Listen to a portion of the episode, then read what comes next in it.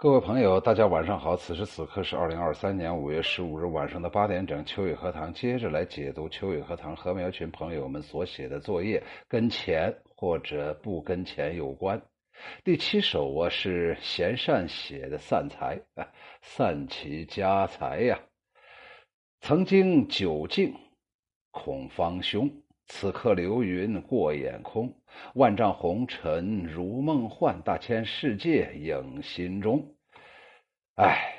宋朝大诗人黄庭坚呢，因得罪了朝廷，被降职，他的亲友们便渐渐的和他疏远起来，他很伤心，于是呢，写了一首诗，诗中啊有这么两句：“管成子无食肉相，孔方兄有绝交书。”意思就是我被降职之后，我只有和笔墨打交道了。这个管成子啊，实际上就是笔的别称啊，只有笔墨。无庸俗相，不像有些人都不愿意和我来往了，而钱呢，更与我结交了。呃，绝交了。由于此诗的广泛流传，孔方兄就这样成了钱的代名词。当然了，这个还不是孔方兄最早的啊来源。那么贤善在这里面，他说呀，我曾经啊也是把这个酒啊敬给孔方兄啊，谁能离开钱呢？此刻流云过眼空。后来想想，唉，后悔呀，何必呀，逐利呢？何必呀，这个熙熙攘攘皆为利来呀？此刻呢，你你看呢，都是过眼的云烟呢，万丈红尘如梦幻，大千世界影心中。实际上，他想表达的意思是：只要我内心装有大千世界，就可以开阔我的心胸，何必要非得跟钱结下那么深的友谊呢？为了钱活着，是不是损失太大了呢？鹪鹩巢于深林，不过一枝啊；鼹鼠印于河，不过满腹嘛。何必？如此呢？何必那么贪婪呢？知足就好啊。这个陈文欢呢，题目叫个孔方兄。他说：“兄与我有，我对兄恭。十倍一朋友，自远方来。我摇蒲扇，笑乐陶陶。无兄在伴，心中样样。”这个朋啊。呃，这个字啊，最早始建于商代甲骨文或者是商代的金文。它的古代的字形啊，像两串贝壳连在一起。古代用贝壳做货币，因此“朋”本来的意思是一种货币单位。后来因贝壳系，后来因贝呃贝币啊，就是贝壳做的钱币呀，系在一起的状态，引申出关系亲密的人和意义，呃也呃也就是朋友啊。可见这个朋啊，也得花钱去维系呀。左边一个月，右边一个月，那两个月呀，实际上就是贝壳连成一串嗯，朋友来了，得拿两串这个呃贝币啊，就是贝壳这个钱呢来招待，要不然朋友关系也就没有了。我估计这估计就是那种酒肉酒肉朋友啊。哎，这搞人脉呀，就是要拿钱维系的。秋雨荷塘经常说搞人脉，还真的不如搞自己的血脉，让自己有能力。呃，起码不需要看别人的眉高眼低，是不是？朋这个字啊，由朋友啊这个意思引申引引引申出那种不正当的结合，比方说朋比、朋党。哎，你看这个朋比为奸，朋党为奸，这个朋是不是跟这个朋的本意哎就相关联了呢？陈文欢呢，在《孔方兄》这首诗当他当中说呀，哎呀。孔我我我大哥是孔方兄啊啊！孔方兄对我很好，我也对他很恭很恭敬啊。十倍一朋自远方来呀，这个钱呢是从远方来的。我摇着蒲扇笑乐陶陶，无兄在伴心中样样。只要孔方兄不在我身边，我咋就六神无主了呢？我咋就啥都干不成了呢？没有钱可咋活呀？写得好，游阳山大石记，癸卯春。青州子，哎呀，青州子这篇文章写的太好了，我总觉着这个放到唐宋八大家那个散文当中，我觉着也也不丢人吧。阳山，古秦余杭山也，又名征丘。昔者勾践伐吴，无差败夫差败死，葬于此山也。余从诸好友携伴往游之。阳山呢，就是余杭山呢。哎也叫征丘，是不是？过过去呀，很早很早，与吴越争霸的时候，勾践呢伐吴，我吴差呃被打败死了之后，就葬在这个山里。我和很多好朋友啊，呃呼朋唤侣的，啊，咱们前去逛一逛呗。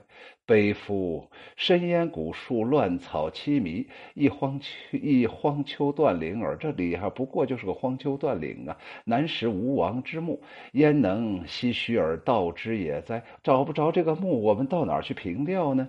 众人乃相寻，所谓大使者。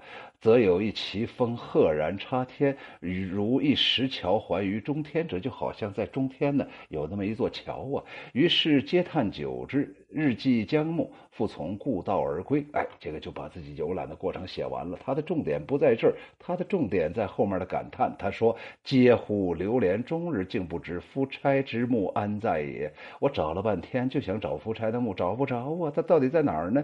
且唯独如此，据《吴越春秋》所在。公孙胜之事，亦莫得而考，则于故不能无恨焉。哎，根据《吴越春秋》记载呀，公孙胜啊，就劝这个这个吴王啊，你不要跟齐国打仗嘛，你跟越国说个话，服个软就不行吗？我给你算了个卦，你打不赢。哎，结果公孙胜啊就被杀了。哎，公孙胜被杀了之后啊，还闹了很多鬼故事，大家有机会可以查一查。这个最后，我夫差害怕公孙胜的鬼魂呢，那么公孙胜的事情也就没有办法去考证了。到底是传说还是历史呢？则于故不能无恨焉，所以我不能没有遗憾呢。我来就是来找吴王墓，找不到，你说我心情能爽快吗？况江山如故，风景依稀，死而有之，可甚感也。如果吴王夫差死了之后有所感，那他又是一种什么心情呢？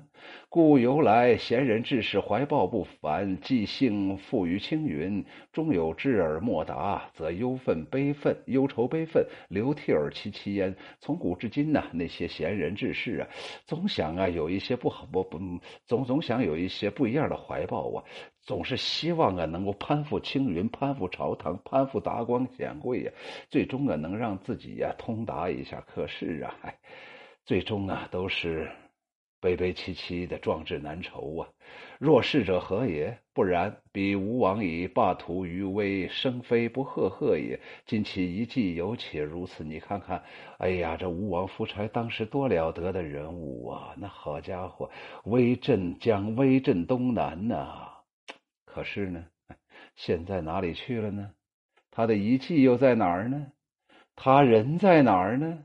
他做出那么大的伟业，能干啥呀？而况是君子，生兹当世，非有宏图大业，求其永传，不亦难乎？那么现在活着的这些人，你们也想干出一番伟业？我劝你哪儿凉快到哪儿待着吧，还是当普通人吧，不要什么立存志存高远，玩去吧，咱就当个普通老百姓，不就完了吗？语言及此，感慨系之矣。哎，我终于明白了，人生不过如此啊！你看看青州子这首，呃，通过游记写的这个议论文。那你看像不像《兰亭集序》啊？像不像《游褒禅山记》呀？像不像《游石那个石钟山记》呀？这些大文学家的作品呢？大家不妨可以看一看，再看看青州子的文章，就知道我说的是什么意思了。感谢青州子啊！文简呢写了个挥霍有暇，闲暇的暇。在闲暇的时候，那我就挥霍呗，我就浪费时间呗，只要我心情好呗。于是他在这首诗里面说了不只是，说了很多很多他逛的景点青岛朝辞披玉露，燕京暮至带红霞。金门一日迎云渡，全府三晨送月霞。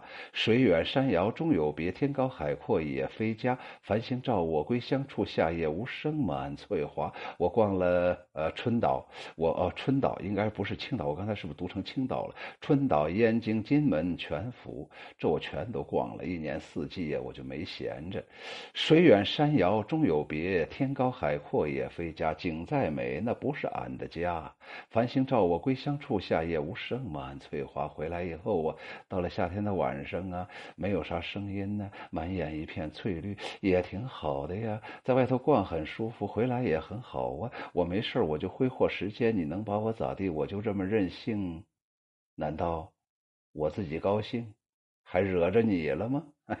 你看看，这个就是跟钱没关系，我就。哪儿哪儿舒服哪儿溜达，当然了，这里肯定也受到钱的限制。我估计这个这个简呢，可能最后是不是没没没有钱了，逛不下去了，所以才说繁星照我归乡处，夏夜无声满翠花。哎，美不美家乡水，亲不亲故乡人。没钱的时候，只能在这儿待着了。临江仙，作者是 T W I Light Twilight，谁知道这个叫什么名字呀？他说：“从来漂泊山水阔，天涯倦客春山。花飞时候起归帆，相逢风物旧，谈笑是当年。酒醒惆怅人散后，离别细雨微寒。十年弹弹指一挥间，青丝蘸白雪，来路化云烟。”整个这首词啊，我觉得跨度还比较大。首先写自己离家远行，然后回归见到旧物故交，然后感慨人生短暂。但是这里面又有一个主题有点不不集中，既不是既没写钱，也没有写没钱，这个好像写的是人生的这个逆旅过程当中的一种痛苦，好像没有提纲挈领的句子，没有体现中心的句子，我不知道我说的对不对啊？这个朋友可以参考。第十二首是春华秋实写的哦。多变的你，他这里面写的就是钱哦。我知道你一个形态多变的天使，从贝壳到铸币，从贵金属到胶子。你的天性是富贵，你的天职是交易。哦，我认识你，一个身价多变的仆役。从小从小学生的橡皮到招摇者的大旗，从凶残的杀伐工具到新时代的航天器，你代表使用者的意志，你体现拥有者的价值。在这一部分，我最喜欢的是。从小学生的橡皮到招摇者的大旗，自己大家没事考虑考虑呗。他接着说：“哦，我思念你，一个性情多变的佳丽。你承诺你留在我身边，却经常匆匆离去。你说你是自由的，却经常受人驱使。我熟悉你的足迹，权力、地位、金钱、美女，你们经常在一起。”哦，我想拥有你，一个手法多变的魔术师。愿你变成我精神花园的玫瑰，呃呃，为让你为我施展现实的魔力。可你化作了一个无形的概念，变成了一串神秘的数字。哦，多变的你！哎，看完这首诗啊，我觉得真的写得好啊。你像北岛啊，像海子呀，像这个顾城啊，我想是不是有点像那个年代的一些诗啊？那个味道啊，啊。还是很独特呀，谢谢。行者的风写了个闻同窗好友不日赴科特迪瓦国谋谋前程，与践行宴后细作。他有个朋友啊，到科特迪瓦去了。科特迪瓦，他这里面有注释，地处西非，和北京时差是八个小时，基本上属于真的是另外一个世界了。然后呢，呃，我们给他搞践行，践行完之后，我喝的有点懵，二两二二锅头把我给喝懵了。于是我写了这么一首。一首诗：闲居华夏藏珠翠，万里经针苦作田。君看家山明月上，他乡正是日炎炎。这首诗好就好在不断的转换，一会儿写家乡，一会儿写科特迪瓦，一会儿写国内，一会儿写国外，来回的这样一种呃这个周转呢。然后这个经针呢，就是荆棘，比喻蛮荒或者道路艰难呢。季节不一样，气候不一样，呃，人文也不一样。哎，我这个朋友可能也是没办法了，只能到科特迪瓦去打打工，为了养活老婆孩子热炕头，还有那三十亩地头牛啊，现在的牛啊瘦的呀。跟小老鼠一样啊，所以呀，我的朋友得出发呀，这都是生活所逼呀。如果真的要是好的话，谁爱离开家乡？当然了，如果我有钱，我肯定先离开家乡，我要出去逛。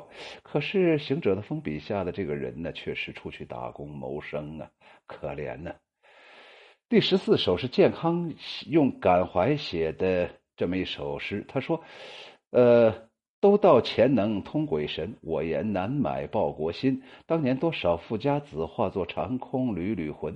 中国第一代飞行员共计一千七百余名，他们都是品学兼优的热血男儿，绝大多数都来自于顶尖学府、名门望族、归国华侨。他们为了民族救亡图存而选择翱翔蓝天，从毕业到战死蓝天仅仅半年，平均年龄只有二十三岁。所以呢，在保家卫国面前呢，对飞行员来说呀，生命都是无所谓的，更何况这个钱了。所以呀，钱呢这个东西啊，虽然作为一般等价物，我们时时刻刻离不了，但是在特殊的时候，这个钱还真的是王八蛋，完全可以不管它。感谢我们的健康啊！第呃第十五个是上九用六用钱写的。以鼻半两刀不弊，五铢金错大泉流。通宝阴阳补天运，骄子马蹄惹人求。司空司空公子随之意，太史有赞素封侯。夜来长梦毛爷爷，压囊一枚袁大头。嗨，我们这个上九用六啊，可把我折腾没了。哎，首先呢，我们得先说一下这个一篇文章啊，就叫做。前神论，前神论的作者叫做鲁包，他是魏晋时候的人，在他这篇文章里面就提出了孔方兄了。他说呀，有一位司空公子，家道富贵，却被人鄙视。他穿戴着华贵的衣冠，来到京城游历，住在平市里这个地方。看见齐吴先生头发斑白，徒步行走，公子就说：“哎呀，您年纪这么大了，不坐车子，又空着两手，要到哪里去呢？”先生说：“我想去拜访贵人呢。”公子就说：“那你学过诗吗？”先生说：“学过呀。”呃，那你学过易经吗？啊，说学过呀。呃，那你。诗不是都说了吗？呃，用用用用筐装着碧帛作为礼品献给贵人，表示敬意，然后主人客人才能都尽遂心愿。礼不是也说了吗？男子初到女家要献上玉器，呃，丝帛、大雁等等做礼品；呃，女子初到男家要带上榛子、板栗、大枣、干肉做礼品。易经不是也说了吗？顺应时势太重要了。我看您这样的形式，呃，关您。所用的方法难道就算是顺应时势吗？尽管您自己都学都学过了，我却以为您实际上并没有学过呀。这个先生就说：“哎，我将用清淡，呃，当做大筐啊；用玄礼，呃，我将用清淡呢，呃，当做这个有一个字啊，叫做筐匪呀，就是古代呀，在在这个筐里装的那个礼物啊。”这个匪呀，就是上面是个竹字头，下面是个土匪的匪呀。用玄礼当做礼品，难道礼物仅仅指的是玉帛啊等等礼品吗？公子听了，拍着大腿笑着说：“哦，您这么说实在是太固执了。您既不懂古人的教诲，又不了解现在的实际。当今的当务之急，哪里用得上什么清谈呢？时代变了，世道变了，古今风俗不同了。现在有钱的人光荣尊贵，贫贱的人低贱。”见耻辱，可是您却崇尚质朴，谨守真诚，这无异于刻舟求剑，浇筑调色。一个不能摆脱贫穷的人，他的名声便出不了家门，这本来是合情合理的呀。从前呢，神农氏逝世了，皇帝尧舜教导人民种田织布，就开始以布帛啊。那个碧帛呀，作为礼物来互相赠送，当做礼仪的根本。后世先知先觉的人加以变通，开掘铜山，仰光苍仰观也苍天，俯视大地，根据天地的形象铸铸造了铜钱，使铜钱内呀呈方形象征地，外边呈圆形象征天。这个创造多伟大呀！钱的形体有天有地，内仿地之方，外效天之圆。它堆积起来能成。山流通的时候如同川，就是流百川的川呢。呃，或动或静，有时序，使用储藏有规则，便于市场交易，不必担心磨损，难于巧，难于朽坏，象征长寿，周转不穷，象征自然。故而钱能够呃天长地久，成为世上神奇之宝。世人待他亲如兄长，送他绰号为孔方，失去了他就贫弱庸。有了它就富强。它没有翅膀却可以飞，没有腿却能跑。它能够呃板着面，它能它能够让板着的面孔舒展开，也能使难办的事情变得容易。钱多的人位居前列，钱少的人排在后面。位居前列的人做高官，排在后面的人为奴仆。高官们丰足，呃丰足富裕，呃吃用不尽；奴仆们贫困，呃贫困贫乏呀，穷困贫乏啊，缺吃少穿。《诗经》上就说：“啊，好了，富人们，可怜可怜这些穷苦无依的人呢。”不就是说的这种情况吗？钱之所以又叫做泉水的泉，是因为百姓日常所用，如同泉水一般源源不绝，再远的地方都能去，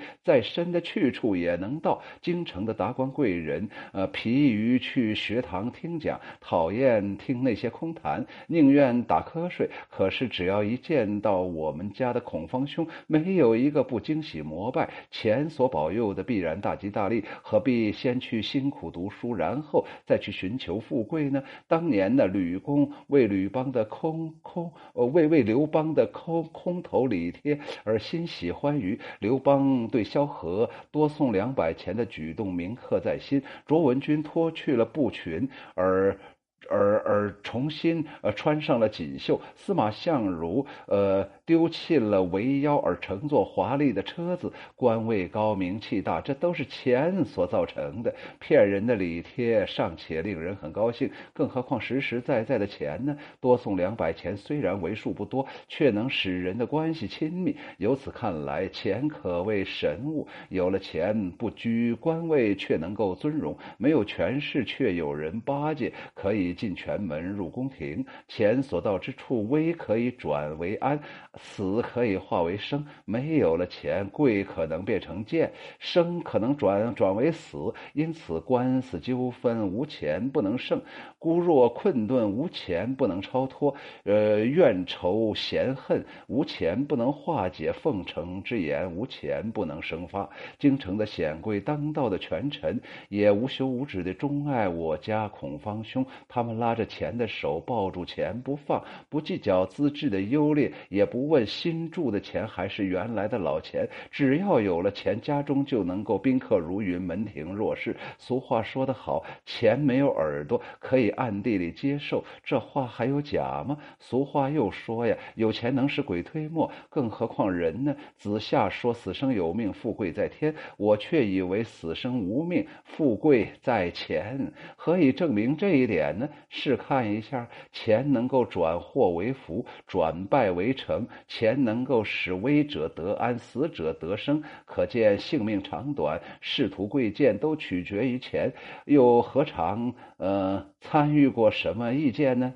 天老天爷又何尝参与过什么意见呢？天有天的短处，钱有钱的长处，使四时交替运行，让万物生长繁衍。钱不如天，让困窘者得到通达，让。贫贱者得到赈济，天不如钱呢。古时候若有呃臧仲武的呃臧武仲的智慧，卞庄子的勇力，冉求的才艺，再用礼乐加以修饰，就可以算是一个完人了。现在要成为完人，何必如此费这事儿？只要有钱就行了。钱呢，能使困窘者通达，能令富有者温和，能让软弱者勇悍啊，呃，这个勇敢剽悍的。所以说，君主没有钱，世人就不来；君主不行赏，世人就不往。俗话说得好，做官而朝中无人，不如回家种田。其实，即使朝中有人，而你自己没有钱，这与无脚就要行走，无翅膀就要飞翔，又有什么不同呢？即使你有颜渊那样的才华，有子张那样的容。容貌，而你两手空空，又有什么希望呢？倒不如趁早回家，多方务农经商，不怕舟车往来劳顿，努力赚取钱财。须知，所有的君子都是与各方面人打交道，顺应时势，随俗浮沉，上交下节，才使自己的名声更加显扬。黄铜中方听此宏论，叩头回答说：“你看看这块写多好！黄铜中方，这又是个人呢，假托的一个人，钱不就？”是用黄铜，中间是方的，不就说的是钱吗？他说：“叩头回答说，我们来自西方，分在各国为王，到处都有我们的行迹。长沙什么粤西呀，都归我们管辖呀。这个字啊，念这个西呀。”西啊，它有好几个音，在这里边应该念西。黄金是我父亲，白银是我母亲，铅是我的大儿子，锡是我的大儿媳。贪心的人见了我们，就像病人呃到看到了医生；饥饿的人享受三生之限，也不会超越对我们的感情。哎，你看看多好玩啊！下边有个注释，他说《前神论》呢，来自于《晋书》啊，呃。他说呀，当时啊，这个晋惠帝啊，就是司马炎的儿子呀，晋惠帝啊的呃非常愚蠢，非常痴呆。然后呢，贾呀贾贾后啊淫虐专政啊，这个贾后啊，应该指的就是这个呃贾什么封来着？我咋给忘了？对，叫个贾南风啊。那么贾南风啊，呃，这个。淫虐专政，纲纪败坏，当时贿赂成风啊，时风日下。于是鲁包就写了这篇《前神论》，加以讥讽。哎呀，我咋觉着这《前神论》放在今天，咋就这么严丝合缝了呢？所以呀，感谢这个上九用六。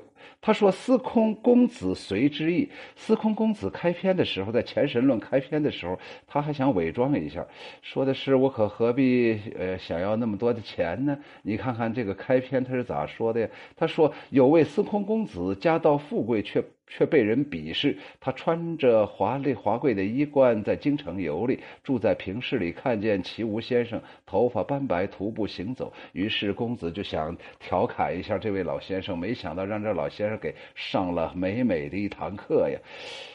然后呢，我的这位上九又六这个朋友，司空公子随之意，这个意呀。本来一开始我还以为是大义啊，司空公子一直有大义，不被孔方兄所所诱导。结果他这个意，他想表达的意思是，司空公子后来也随大流了，最后也被钱腐化堕落了。太史有赞素封侯，这里面又是一个典故。什么叫做素封啊？这是在《霍职列传》里面他说，《霍职列传》最后一部分他说，由此看来，致富并不靠固定的行业，而财货也没有一定的主人。